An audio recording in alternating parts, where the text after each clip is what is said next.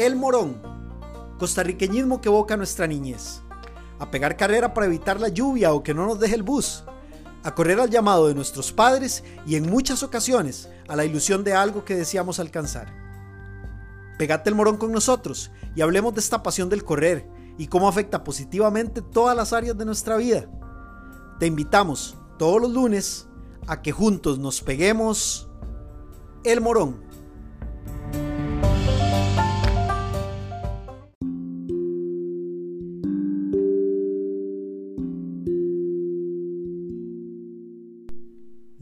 Permitas que tu pasión por volar se vea opacada por la facilidad y la tranquilidad de caminar.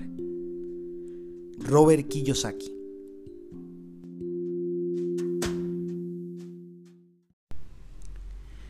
Bueno, y una vez más aquí en el Morón, una semana más pegándonos el Morón y cada semana con más optimismo y con más ganas de hacer las cosas y compartir un rato. Y bueno, esta semana tenemos un, un cambio que a mí me parece que va a aportar demasiado al Morón.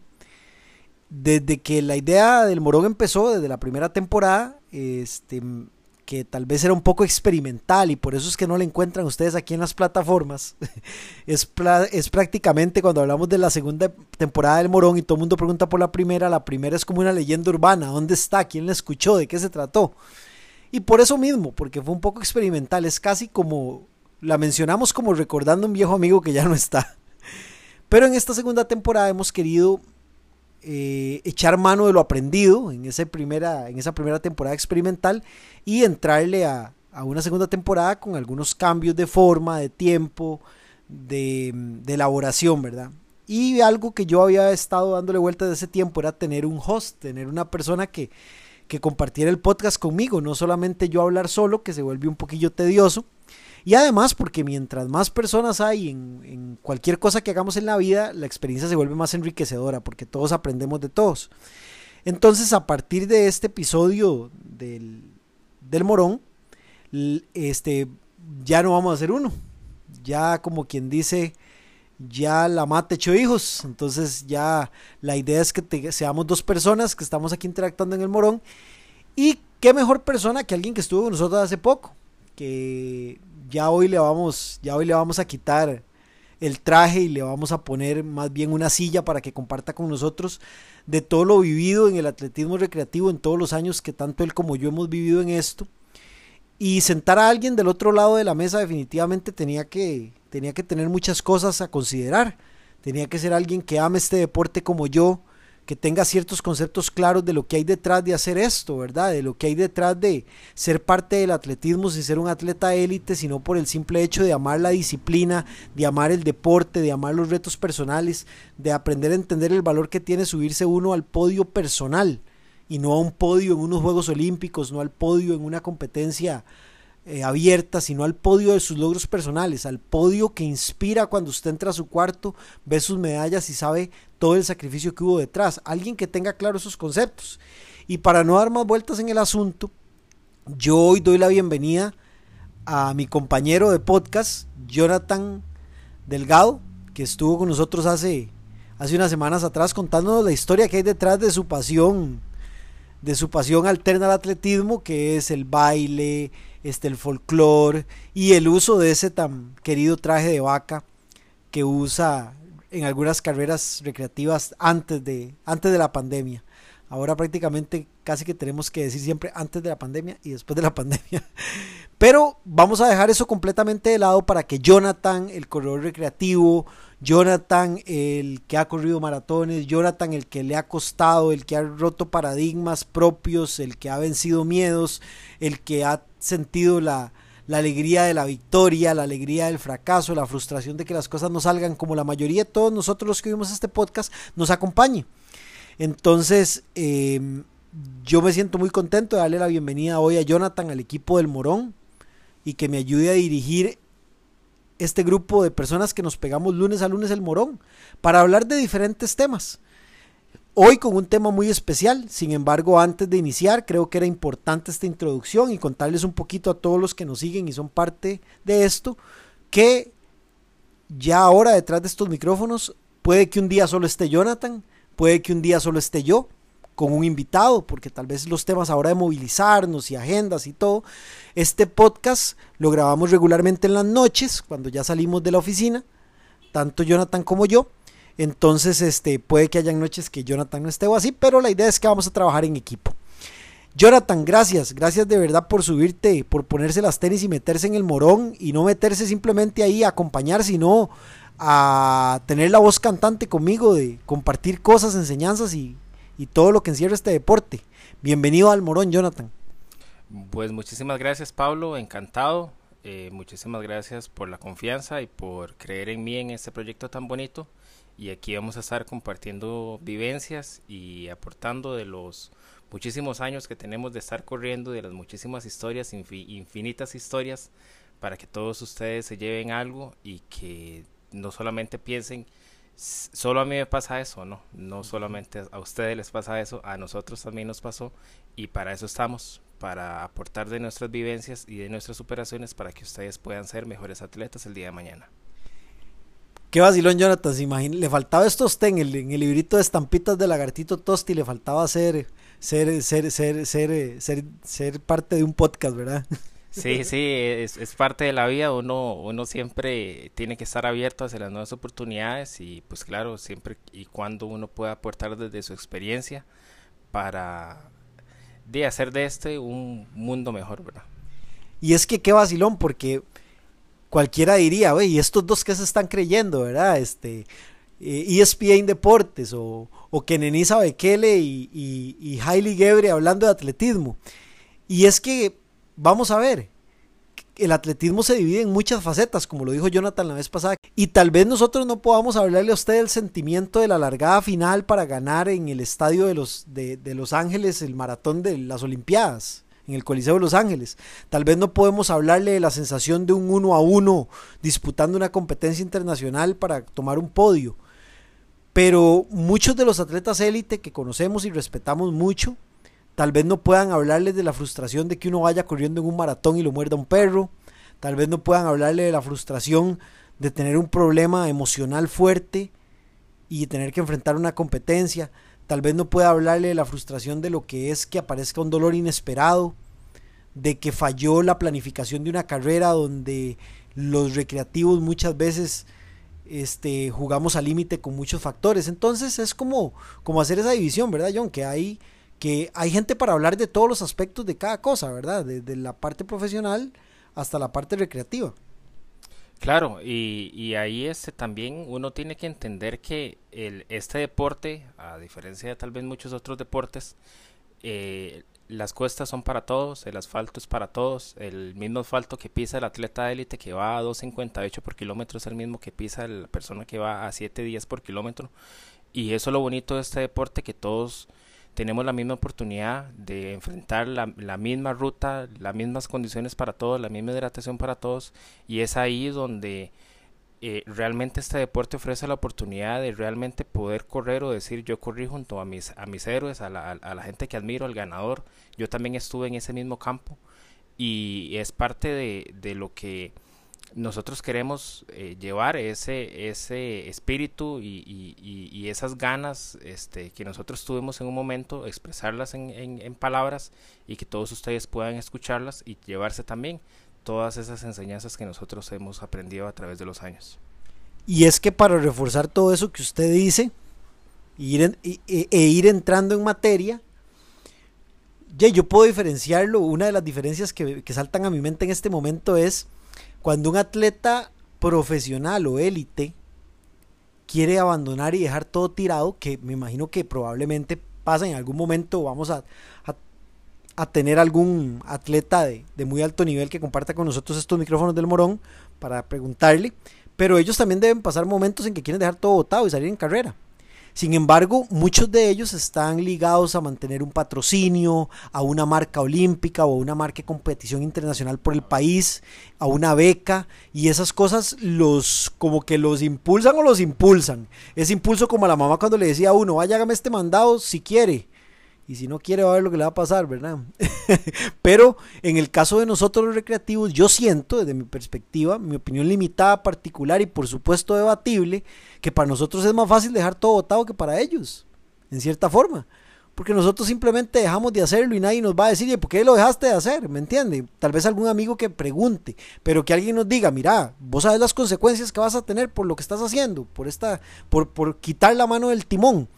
Siento que para nosotros es más difícil en ese sentido este, el abandonar. Es más fácil, perdón, es más fácil el abandonar. Y este es un tema que quería yo conversar con Jonathan, que desde ese tiempo vengo pensando el punto en que nosotros decimos, ya no quiero seguir más en esto, ya yo no quiero correr. Y yo acá en los podcasts anteriores que hablaba de los sueños, decía, qué montón de veces nos enfrentamos nosotros como atletas recreativos a esa sensación de, ya no quiero correr. ¿A usted le ha pasado? Uh, que se me ha pasado infinidad de veces, infinidad de veces. Eh, y uno tiene que entender que eh, los días oscuros son parte del proceso y cuando digo los días oscuros no son las veces en que uno quiere salir a las 5 de la mañana y está lloviendo y está oscuro. Me refiero a los días en los que usted realmente ya no quiere, en los que realmente usted se cuestiona por qué lo está haciendo, qué beneficio le tiene usted a esto. Y no solamente me ha pasado antes de ir a entrenar, eh, a mí me ha pasado en, durante las competencias, en una maratón, yo llegué a decir, o sea, ¿qué estoy haciendo yo aquí corriendo? O sea, yo para qué me enlisté, bien puedo dar un, paso al, lado y, quedarme aquí y que me lleven a la meta. Me ha pasado, este, Pablo sabe que a mí me ha pasado y he llegado a la meta de maratones, mm, tal vez no tan contento por, por, por esos mismas este, ráfagas de pensamientos que lo atacan a uno y, y es súper normal. Y es súper normal, es parte del proceso. Creo que un proceso de maratón sin, sin estos pensamientos de no quiero más, de ya estoy cansado, de ya no doy, de eh, no quiero entrenar más, esto no, no, no, tiene sentido, qué estaba haciendo, por qué lo pensé, es parte, es parte del proceso y nadie podría decir, creo, me, me, podría atrever a afirmar, debatible por supuesto, que nadie nunca ha tenido este, un proceso de maratón donde el 100% de los entrenamientos salgan bien y nunca haya pensado en rendirse. Y eso, ahora que hablamos de maratones, pero también está el del día a día el de la persona que tal vez está empezando, el de la persona que está empezando de cero y la meta es levantarme para darle tres vueltas a la cuadra y nunca he corrido y tal vez tengo por ahí algún sobrepeso, complejos, problemas emocionales, cosas cosas que lo que lo empujan a uno hacia atrás, ¿verdad? Entonces, como que en todo en todo lo que es en la vida salirse de la zona de confort, van a venir momentos en que uno va a estar abajo y que uno no va a querer continuar avanzando. Antes de que se me olvide, ahora, ahora que lo decías, pensaba en que a pesar de que hay muchas cosas que nos diferencian con los atletas profesionales, hay cosas que nos igualan. Como por ejemplo, algo, algo que me parece que a ambos nos iguala es que muchas veces somos muy duros con nosotros mismos. A veces no nos permitimos el fallo. Y creo que hemos crecido con una estructura mental de que el fallo al hacer algo significa abandonarlo es una estructura de que si yo no estoy dando la talla en algo que estoy haciendo, lo primero que tengo que pensar es en dejarlo botado. O que simplemente, o que simplemente soy, por poner adjetivos, ya empiezo a decir, no, que es que yo soy muy inútil, es que yo soy muy lento, es que yo no tengo la capacidad, es que yo no tengo el coraje, y empieza uno a echarse al hombro sacos de cosas que no son reales, pero que uno construye. En el caso de un atleta profesional, por ejemplo, que no logró la marca por dos segundos y por esos dos segundos siente que es el peor atleta del mundo. Y en el caso de nosotros los recreativos, porque un día nos levantamos y decimos, no quiero correr, no siento ganas de hacerlo, ¿para qué voy a ir yo a ponerme las tenis a correr si yo no quiero hacerlo, no tengo ganas de hacerlo?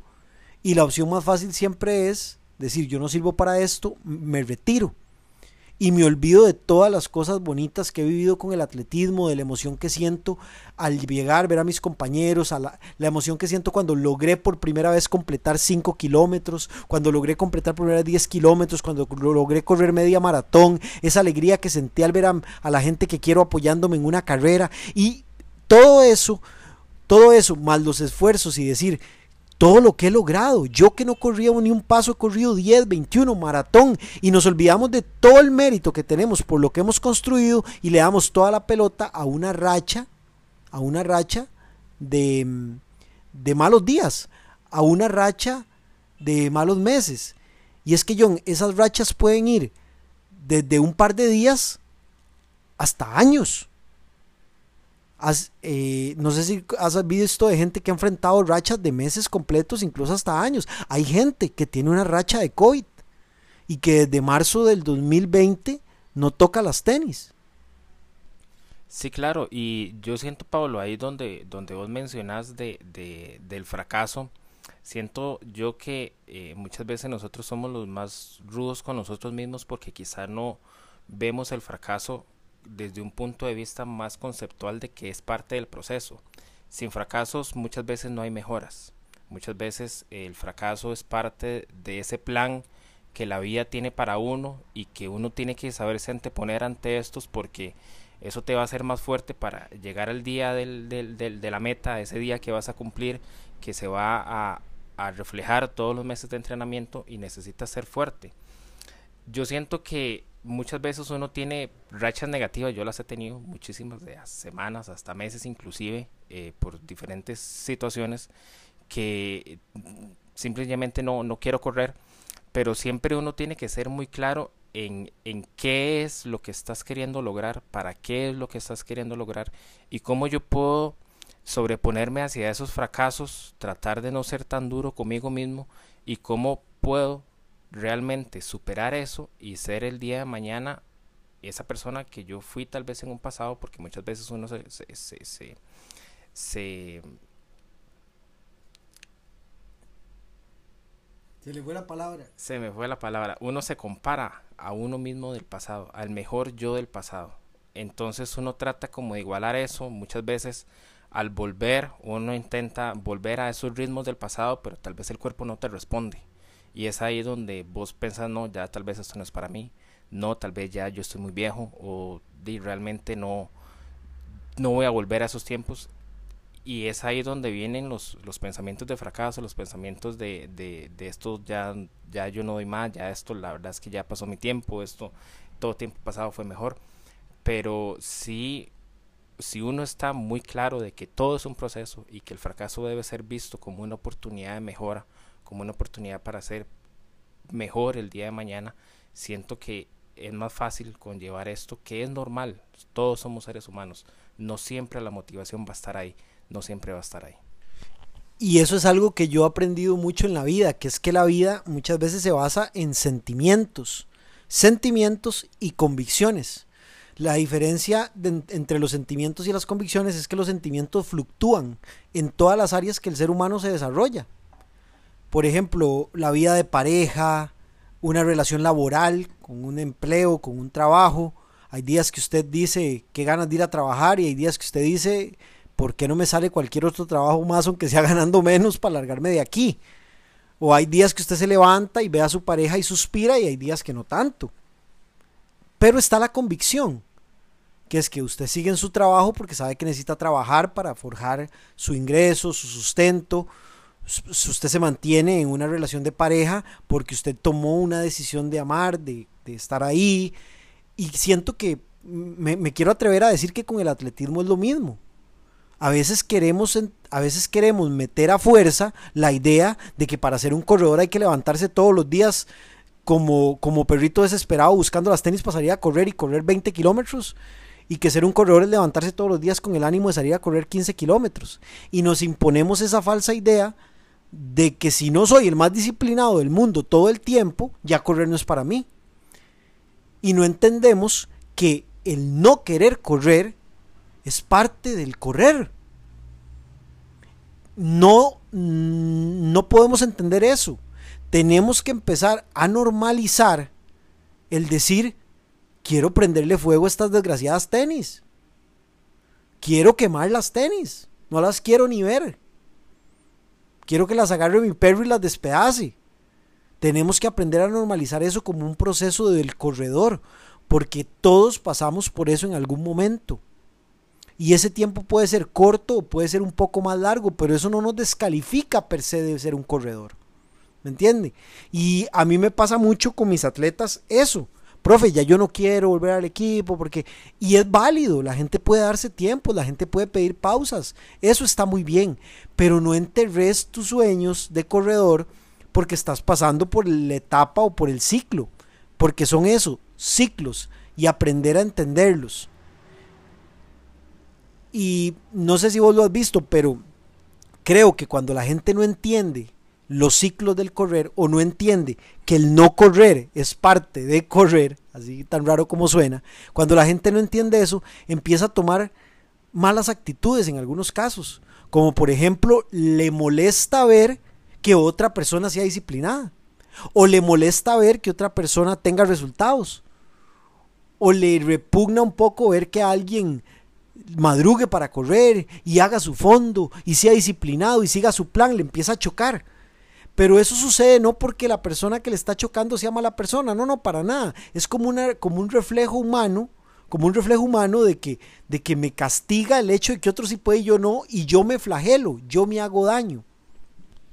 Claro, y, y de hecho esto de la falta de motivación y el, y el no querer, uno lo ve, eh, o sea, es, parte de la vida y también no nos vayamos muy lejos, Pablo, vayamos al, al caso olímpico de Simone Biles, que simplemente dijo yo no me siento en las capacidades motivacionales para enfrentar esta competencia y se retira y, días después dice bueno ya hoy me siento bien y voy y, va por la medalla de bronce y ella se sintió feliz por su medalla de bronce y ese fue este su premio a, a superar ese momento a, decir bueno no tener motivación sentirme mal sentirme pesada sentirme lo que me siento presionada es parte de todo y, y no voy pero no por eso ella renunció a las otras competencias que tenía y fue y las hizo y, ganó medalla y demostró que es la mejor o de las mejores este, gimnastas que ha existido en la historia del olimpismo. Asimismo, también uno hay días en que tal vez usted va con mucha motivación y el cuerpo no le reaccionó.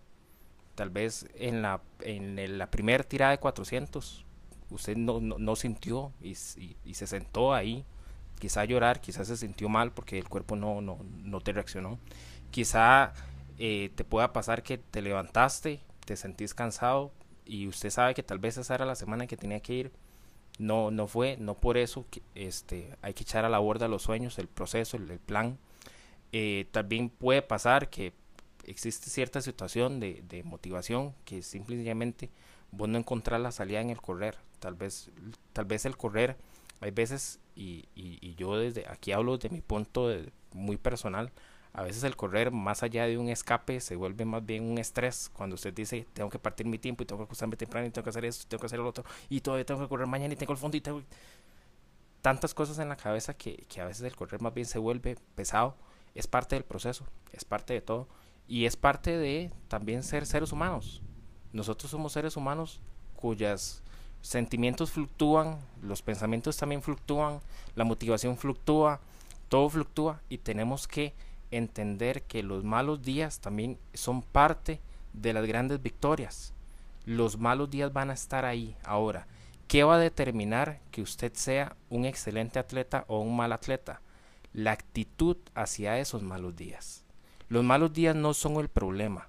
El problema real va a ser la actitud ante esos malos días si usted tiene una actitud muy pesimista hacia esos malos días, eso se va a volver el problema. Exacto. Y el problema se vuelve como lo mencioné ahora, en que ya empezamos a querer desmeritar el esfuerzo de otros, en que ya empezamos a decir, ¿para qué? ¿Para qué hacen eso? Ni que les pagaran por correr. Eh, ni, ni que les pagaran. Ay, qué montón. Ese tiempo hizo. El que ganó hizo la mitad de eso y empezamos con esas malas actitudes y tal vez no porque somos malas personas, sino porque yo siento que es una reacción inmediata del cuerpo, como cuando está uno en la escuela, John, y la mamá decía, mire a fulanito que buenas notas saca. Bueno, John no, porque John seguro era muy verde en la escuela, pero yo que era bastante regular en, el, estudio, en, la primaria y en la secundaria, de cuando le decía a uno, vea qué diferencia fulanito, qué buenas notas saca, y usted con estas notas apenas pasando, dejando los pelos en el alambre. Y uno decía, ah, pero, pero, este, fulanito, pero, pero, pero, pero, fulanito huele feo.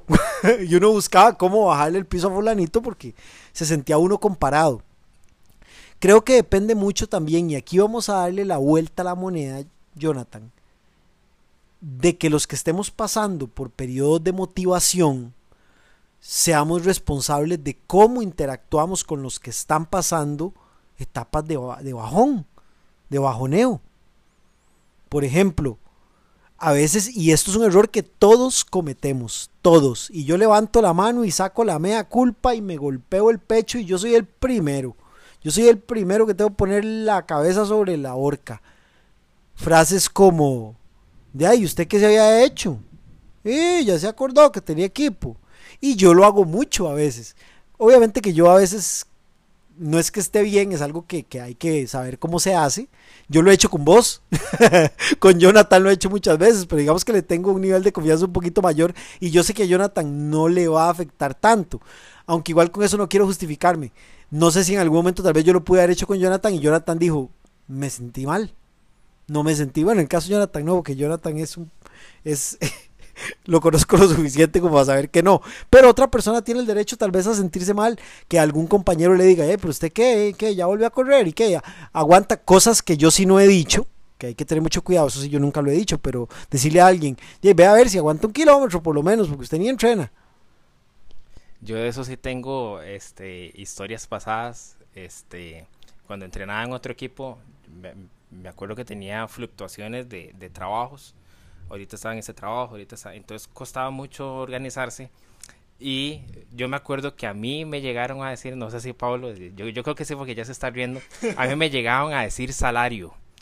Y me decían salario porque yo llegaba a entrenar una vez al mes.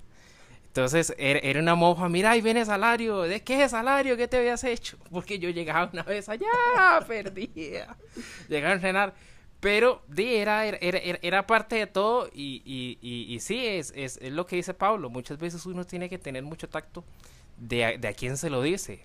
Obviamente, digamos, uno, uno sabe que no es un ataque personal, especialmente de las personas de los de, de, de quien vienen esas cosas, ¿verdad? Pero no todos somos de la misma manera, ¿verdad?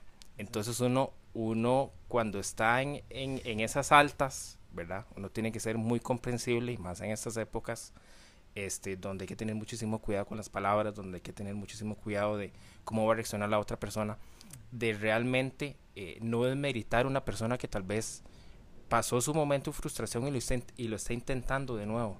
No volver a enterrar a esa persona en ese proceso que es muy difícil, porque es muy difícil superarlo, este, y ser un poco más humanos y también acordarse cuando uno también estuvo en ese proceso, cuánto costó realmente salir y cuánto uno aprecia ser bienvenido de nuevo en un lugar al que tal vez uno no pudo estar por cierto tiempo, por la situación que sea. Sentirse bienvenido es parte y, siento que, nos, que si usted es corredor de grupo, este, es importante que lo sienta. Sentirse bienvenido es de nuevo en, en, el equipo, en el grupo, es parte fundamental de, de poder seguir adelante y poder alcanzar muchos sueños, no solamente personal, sino como grupo, porque por cada persona o, por cada línea de meta cruzada en una maratón, el grupo se hace más fuerte, el equipo se hace más fuerte. Y yo en algunos momentos, en, en algunos equipos que he interactuado con algunos colegas, he visto que ahí es donde, donde el tema de correr rápido, de mejorar tiempos, de todo eso, se vuelve en contra de la esencia principal del deporte, porque empezamos a definir el valor de las personas por el pace empezamos a definir el valor de las personas por cuántas veces entrenan por semana. Y eso es una trampa terrible para el verdadero sentir del, del espíritu deportivo sano. Y como lo hemos dicho mil veces, John, aquí nadie está hablando de aplaudir mediocridades. Aquí nadie está aplaudiendo vagancias. Nadie está hablando de decirle al que nunca entrena, ah, no importa, lo importante es solo corra. No, no, no, no. El, correr no es solo corra. No, el correr es muchas cosas más que hay que responsabilizarse y que hay que tomar con seriedad. No estamos hablando de normalizar la mediocridad. Estamos hablando de respetar los procesos de cada uno. Estamos hablando de construir, de que nuestras palabras construyan. Y con esto no estoy diciendo que todos somos perfectos al hacerlo, no, pero debemos procurarlo todos los días. Tener cuidado de, de las palabras que decimos, de cómo apoyamos, de motivar a la persona que está volviendo Puede que nos topemos con personas que vemos que hicieron tiempazos, podios, hasta, hasta lograron tener un podio en una carrera y todo, y después los vemos regresar corriendo días con dificultad y los vemos con este los, vemos con, con, con, sobrepeso, con muchas cosas y los vemos con desdén, como diciendo, ah, ya no es lo que era antes, ya no corre como antes. Pucha, y de verdad que nos volvemos lo que criticamos. Yo siempre he dicho que a la gente no le gustan los tiempos cuando no los hace, pero cuando los empieza a hacer ya le empiezan a gustar los tiempos. Yo no corro por tiempos, yo corro por disfrutar, pero empiezan a hacer tiempillos bonitos y ya ahora sí los tiempos importan. los tiempos dejan de importar cuando no quiero entrenar. pero igual, eso es parte de los procesos de la gente. Entonces hay que saber construir. Más que todo yo en mi profesión y como educador físico y entrenador de atletismo, tengo que tener el doble de responsabilidad con eso, con la gente. Pero ¿por qué no asumir todos esa, esa tarea? de ayudar al que está volviendo, de motivar al que está volviendo, de pegarle una llamada, de decir, mira, hagamos cinco, vamos a hacer cinco al fondo, yo te acompaño, yo corro con vos esos cinco, pero a usted le tocan 14. Who cares? ¿A quién le importa, man? Yo corro con usted los cinco. Vamos al fondo el domingo, hace días no te veo, yo corro cinco con vos y vamos conversando. Tener ese tipo de cosas.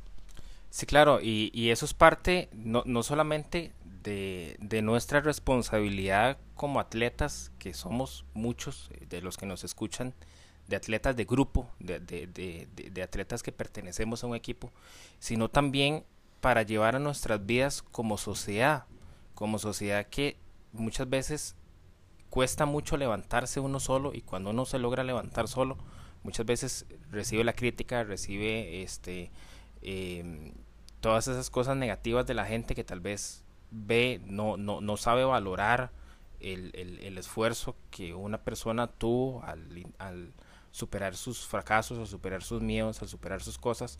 Y es algo que no solamente nos va a ayudar a nosotros como atletas, sino, sino que nos va a ayudar a nosotros como sociedad a ser una sociedad más inclusiva, una sociedad más comprensiva, una sociedad que vea el fracaso no como lo que la palabra significa, porque cuando uno habla de fracaso es una palabra muy fuerte, pero realmente el fracaso es una oportunidad para hacer las cosas de nuevo con más experiencia, hacer las cosas de nuevo, tal vez no repitiendo errores, tal vez superando las cosas que salieron mal, y eso es lo que no solamente necesitamos nosotros como corredores, sino como sociedad, como personas, como individuos, y realmente entender que una persona que está volviendo hay que hacerla sentir bienvenida. Y si está en usted poder apoyar, poder motivar, poder hacer que esa persona mejore, poder hacer que esa persona vuelva a hacer eso que fue, eh, no solo va a ser una victoria suya, sino que va a ser una victoria de sociedad. Excelente, Jonathan. Lo, dijiste todo. Y para ir terminando, de ahí ese mensaje final, ¿verdad? Deje de flagelarse porque no tenía ganas de correr. No tener ganas de correr es parte de correr. Normalicemos el quiero prenderle fuego a las tenis, quiero quemar mis tenis, quiero quemar las tenis. Normalicémoslo y entendamos lo que es una etapa, es un ciclo. Cuando usted ya, digamos, nosotros tenemos más de una década de estar en este deporte, ya yo casi dos décadas, han habido miles de oportunidades en que he dicho, no más. ¿Qué hubiera pasado si yo hace 10 años, cuando, cuando en mi primera década de correr, cuando yo sentí ganas de no volverlo a hacer, no lo hubiera hecho? ¿Qué montón de cosas hubiera perdido? Claro está que hay personas que pueden decir, no es que de verdad no quiero porque no me inspira, no me gusta del todo no me gusta, nunca he sentido una emoción real, verdadera y trascendental corriendo. Eh, está bien, sí, tal vez es otra, tal vez lo suyo es nadar, tal vez lo suyo es andar en bici, súper aceptable. Pero si usted ha sentido la alegría y la emoción de cruzar una línea de meta, de prepararse bien para una carrera, de sentir que ese día las cosas salieron bien y sentir que su espíritu, su cuerpo, sus emociones, su autoestima, su integridad como persona creció comiéndose los kilómetros, este es su lugar y no lo abandone simplemente porque está pasando una mala etapa. Busque a la gente que lo quiere, que corre con usted, busque a su entrenador, busque a la gente que lo inspira y planteese un nuevo sueño, que eso es otra cosa. Muchas veces en estos tiempos de COVID ha sido muy dado el estar en estos ciclos de quiero quemar las tenis, porque no hay carreras, porque los fondos son muy restringidos, porque le da a uno temor el contagiarse. Entonces, ¿por qué te flagelas? ¿Por qué te llevas leñazos? ¿Por qué te das leñazos vos mismo? Te autopegas la cabeza contra la pared diciendo yo no sirvo para esto, ya no voy a seguir, estoy desmotivado, esto no, mejor yo busco otra cosa que hacer, no voy a volver a correr. Trata de entender que es un ciclo. Y ese es nuestro mensaje final, que se animen a volver a ponerse las tenis, que recuerden el principio de progresividad, no quieran ponerse las tenis para correr 10, 21 maratón en 15 días. Póngase las tenis para darle una vuelta a la cuadra, para correr por el barrio 10 minutos y volver a casa cansado. Y diga, sí, sí, no tengo nada de aire, pero ya empecé. Ya empecé, le di una vuelta a la cuadra. Y ese es nuestro mensaje para el día de hoy. Este, John, antes de despedirme, quería contarte que, que eh, ahorita vos, vos necesitas tenis o algo de correr. Claro, especialmente ahorita que estoy en proceso maratón, todo eso es bienvenido. Vieras que probé el servicio de Marathon Tours Store. Viera qué, qué legal como trabajan en Marathon Tours para traer pedidos. Se hicieron un, se hicieron un, un tienen un casillero en Miami donde reciben pedidos, este, y, ahí está Marco de Marathon Tours recibiendo pedidos en Estados Unidos. Y usted pide, digamos, usted se pide unas tenis y Marco le cobra lo que vale la tenis en Estados Unidos y le cobra un fee pequeño, muy accesible por traérselas aquí. Buenísimo, buenísimo, buenísimo, excelente. entonces la idea es que aproveches y invitar a la gente que oye el morón a que aproveche y que si necesitan algo, tenis, geles, un reloj, ropa de correr, cualquier cosa que necesiten, ustedes envían un WhatsApp al 7290-0805 y ahí Marathon Tours Store los atiende y les ayuda con lo que necesiten comprar. Ustedes lo cotizan sin compromiso, ven si les sirve y se lo piden y Marco se los trae. O le piden la dirección del casillero para lo que ocupen mandar a Miami y, Marathon Tours Store se los trae. Entonces invitarlos a todos a que aprovechen esa excelente forma de, de comprarse uno las cositas un poquito más barato, ¿verdad? En Estados Unidos y apoyar un emprendimiento y un negocio local. Entonces le agradecemos también a, a, ellos por, por darle ese servicio a toda la comunidad de corredores. Y bueno, eh, John, gracias por estar este, este, este lunes otra vez en un episodio del Morón. Bienvenido a la casa del Morón. Y esperamos que nos queden muchos, muchas conversaciones como estas para hablar de temas que nos edifiquen a todos. Así que este, mm, yo me despido de todos, les envío un excelente acontecer en el atletismo en estos días que vienen, que puedan hacer sus fondos, correr, retomar y que Dios los bendiga mucho, que todos sus proyectos que todos sus proyectos este, salgan de la mejor manera e invitarlos a nuestras redes sociales, que nos busquen como el Morón Costa Rica en Facebook, eh, nos escriban por ahí, también pueden escribirnos al, WhatsApp, al código de país 506, si está fuera del país, al número 8704-1349 o si está en Costa Rica, solo 8704-1349 y con gusto estaremos ahí atendiéndolos, conversando, si quieren que hablemos de un tema en específico. Así que un abrazo enorme para todos, se les quiere mucho y sigan corriendo. Jonathan. Claro, eh, muchísimas gracias a todos por la atención, por escucharnos, por estar aquí eh, semana a semana, lunes a lunes. Para nosotros fue un gusto eh, estar con ustedes y siempre recuerden, todos los ciclos son buenos, pero más que todo salir del ciclo.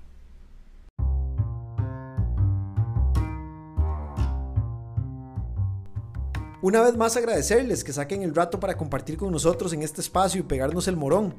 Y siempre la invitación a la mano para que el próximo lunes se calcen las tenis, calentemos juntos y nos vayamos de morón.